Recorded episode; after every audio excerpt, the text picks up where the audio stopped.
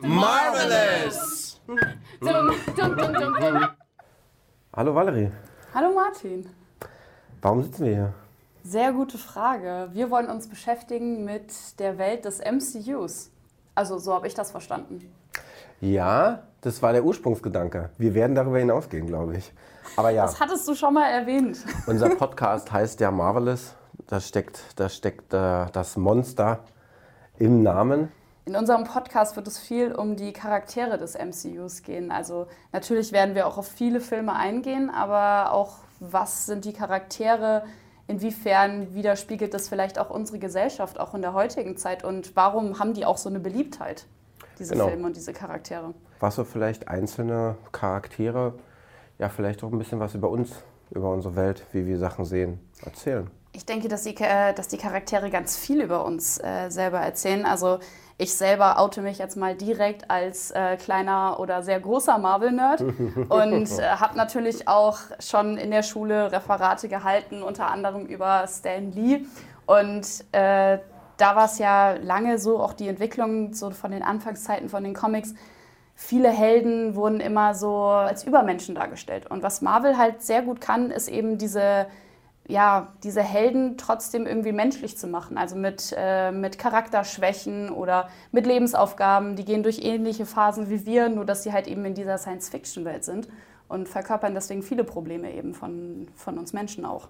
Das kann ich gut nachvollziehen. Das ist aber ganz häufig auch mein Problem, was ich mit der, mit der Marvel-Welt immer so has, habe oder hatte. Ja? Mit, dem, mit der Weiterentwicklung von dem MCU-Universum ähm, gab es ja bei mir so eine Schlappe, wo so eine Ermüdung stattgefunden hat.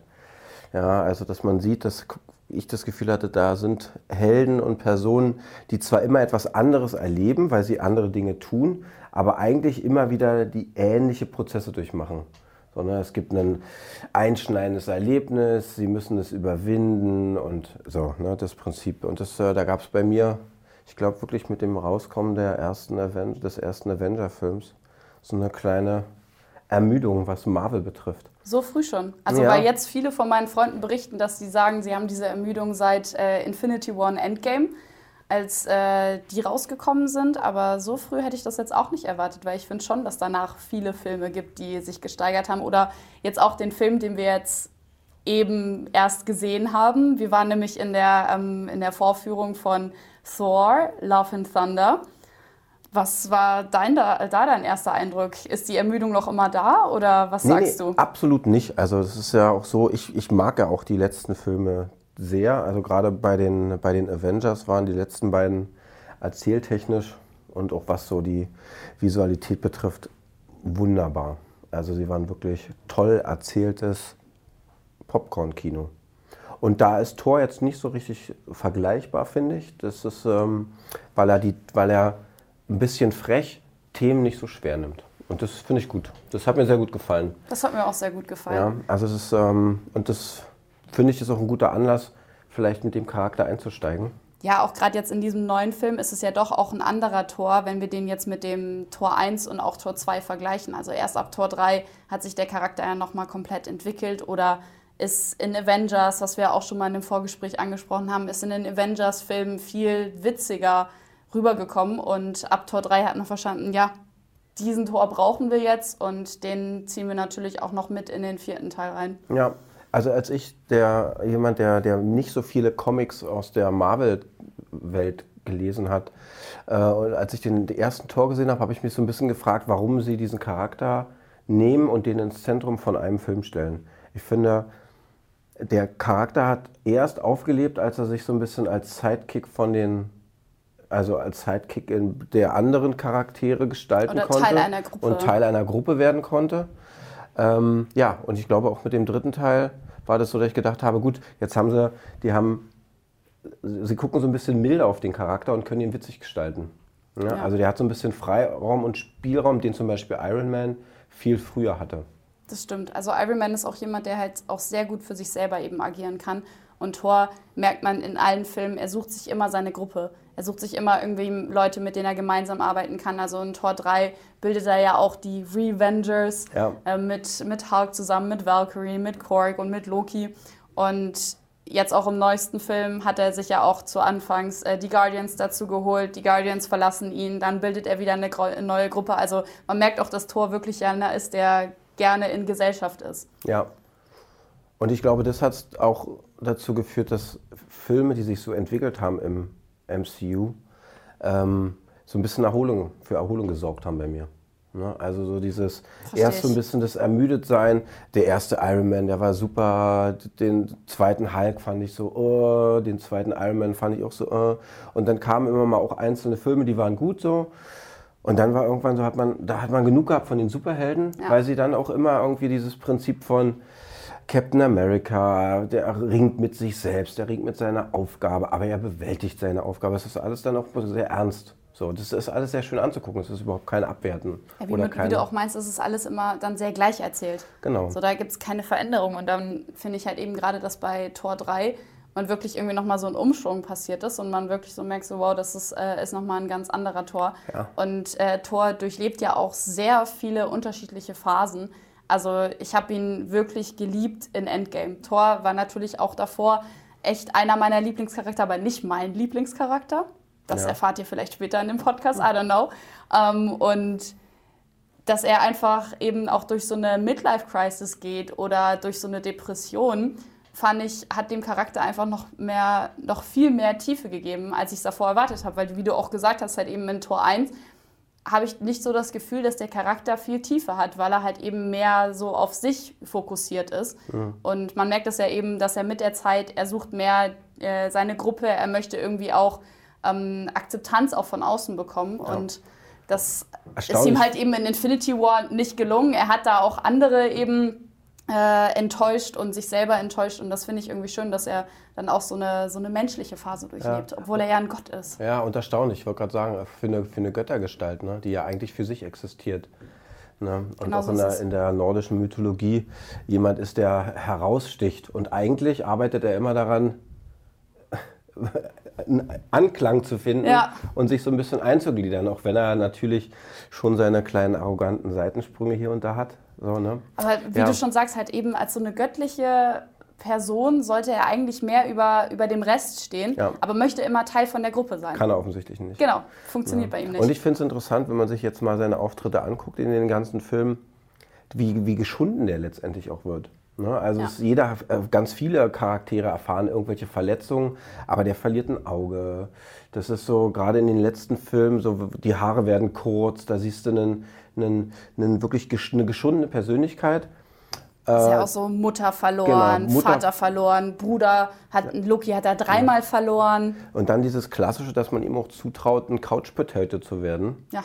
Weil er scheitert mit Sachen und weil er in sich wahrscheinlich auch eine gewisse sein Ego, also wirklich seine Arroganz gebrochen ist, die er ja durchaus mit sich trägt, rumträgt, ja, die in so einem Couchpotato mündet und die ihm es gönnen, einen dicken Bauch zu kriegen.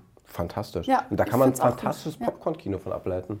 Das genau ist sozusagen, das ist, ähm, das finde ich gut, dass sie das gemacht haben und dass sich das auch getraut haben.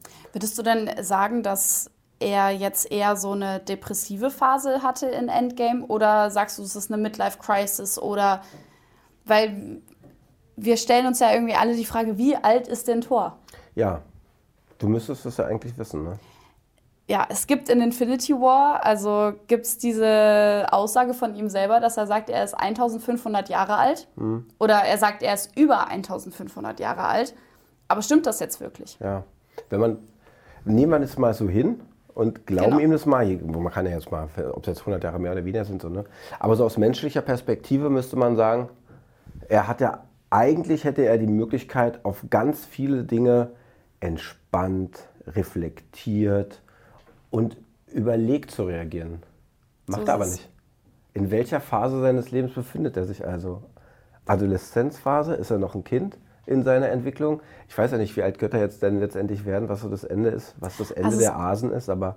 Es gibt, es gibt ein Gespräch zwischen Loki und Odin in ähm, The Dark Kingdom, wo Odin glaube ich, sagt, wir sind keine Götter, wir sind halt auch eben so wie Menschen. Und dann meint aber Loki, ja plus minus 5000 Jahre. Ja. Also ist das so ein Wert, mit dem auch viele Fans irgendwie in, äh, in so Fandom-Pages irgendwie unterwegs sind und sagen, okay, ja, die Asgardians, die werden so um die 5000 Jahre alt. Okay. Also man könnt, äh, könnte dann halt sagen, dass ja, Thor eigentlich dann auch noch sehr am Anfang von seinem Leben ist, wenn er in Anführungsstrichen nur 1500 Jahre alt ist. Ja, also den Thor, den wir jetzt ja auch im neuen Teil sehen, der hat ja auch noch sehr kindliche Züge. Ja. Ne? Also er ist aufgebracht. Er muss rangeln. Ne? Er muss klarstellen, in welcher Rang Liste er an welcher Position ist, klar, Nummer eins. Ja. ja ähm, Sowieso. Aber das ist sozusagen, man sieht da, man sieht da eine, eine, eine Person wirklich auch Konflikte austragen, ganz stark so, ne? Also, aber man sieht ihn wirklich rangeln. Rangeln mit Gleichaltrigen in Anführungsstrichen. Ne? Im Sandkasten mit Dingen schmeißen, um klarzustellen, dass man jetzt, dass einem die, das, das Buddelgeschirr gehört. Genau so ist es. Also es gibt ja auch bei Endgame gibt es ja auch am Ende des Films gibt es ja auch die Szene, wo ja ähm, Thor mit auf das Schiff von, äh, von den Guardians kommt und dann eben auch so ja dieses Spiel zwischen Starlord und ihm ist, so wer ist denn jetzt der Captain so von dem Schiff? Ja. Also Starlord ist der Captain, aber so richtig zugeben will das Thor dann auch nicht. Ja. Also es ist äh, schon immer so auch sich selber so positionieren zu wollen und wie du schon gesagt hast, halt würde jetzt ein Mensch so eine Lebenserfahrung irgendwie haben von 1500 Jahren, würde man eher so denken, ja, okay, das ist äh, eine sehr weise Person, wie du schon sagst, die halt sehr entspannt wirkt und sagt, macht ihr mal und auch so ein bisschen von oben herab guckt. Aber wie wir schon gesagt haben, Thor ist halt mittendrin und äh, muss sich auch erst noch finden. Also ja. er weiß noch immer nicht, wer er ist und trotzdem ist das auch eine Frage, die sich durch alle Filme zieht. Also im ersten Teil geht es ja darum, dass er eigentlich kurz davor ist, irgendwie gekrönt zu werden und das funktioniert nicht.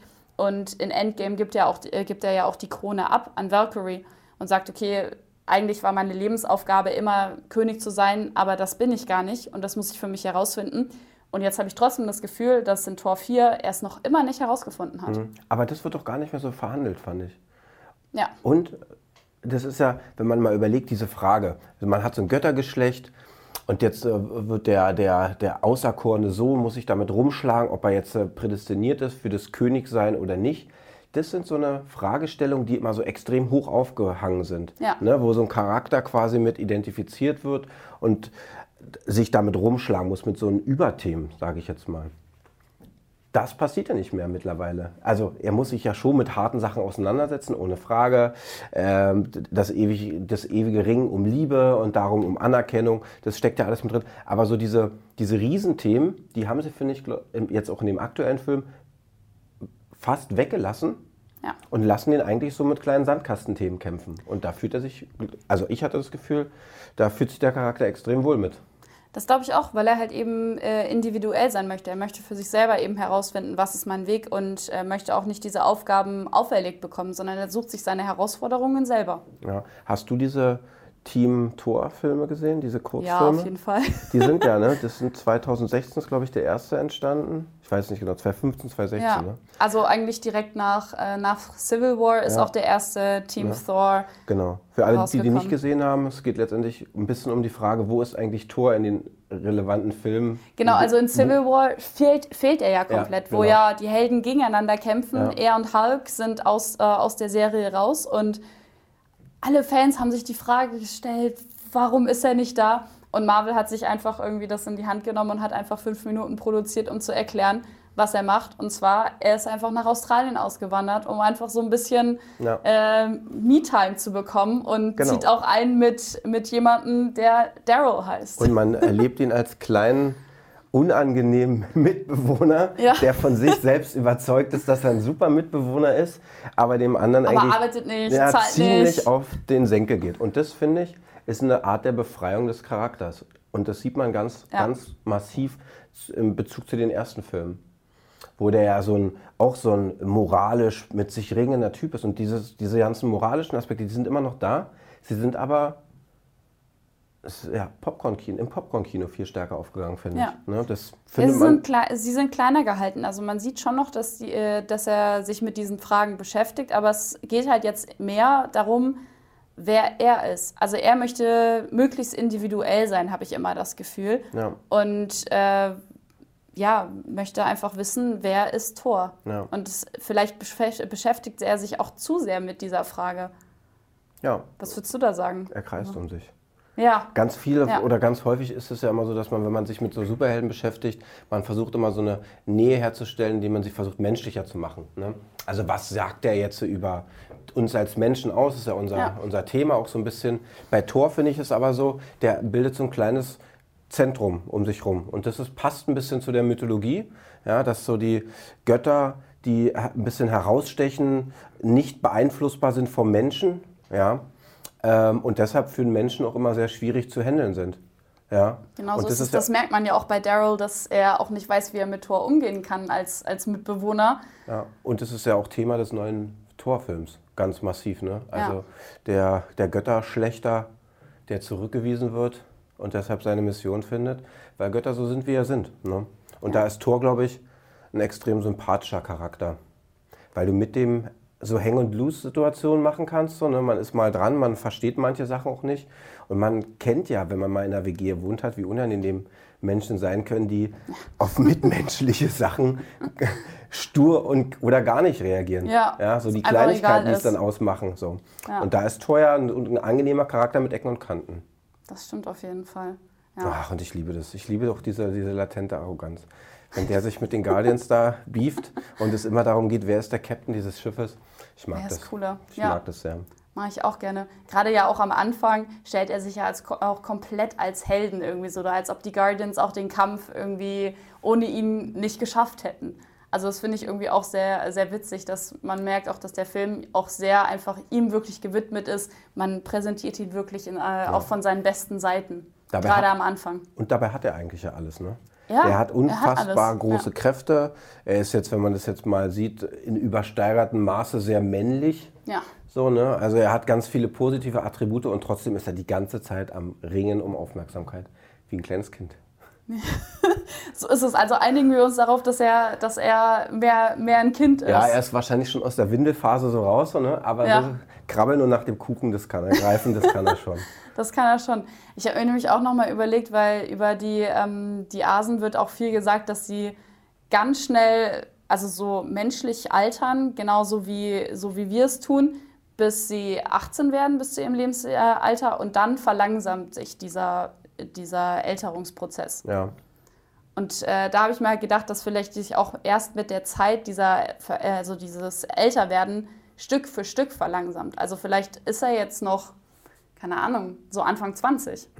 Also vielleicht hat sich ab dem äh, 18. Lebensalter diese Phase angefangen, dass, er, dass es einfach noch länger braucht, bis er altert.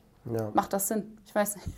Ja, nee, würde ja passen. So, ne? Du bist ja auch, also man braucht sich ja ein bisschen daran nur zu erinnern, welche Konflikte man in so zwischen 16, 17, 18, naja, vielleicht schon 14, 15 mit den Eltern austrägt, was für schwachsinnige Probleme man mit seinen Freunden hat.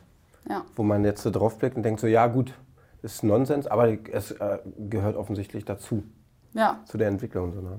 Und trotz, also ich habe auch das Gefühl, dass bei ihm auch aktuell einfach auch noch so eine rebellische Phase mit dabei ist, was ja, auch in dann diesem Alter entsprechend passen würde. Ja.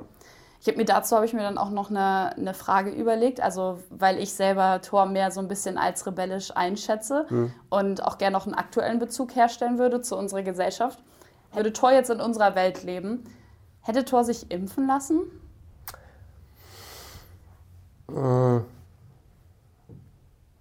Also du musst dich jetzt hineinversetzen Ja, in ja, den Charakter ich- ich Thor, überlege, Martin. genau, du, ja. Würde- du bist wäre- jetzt wäre- wäre Thor.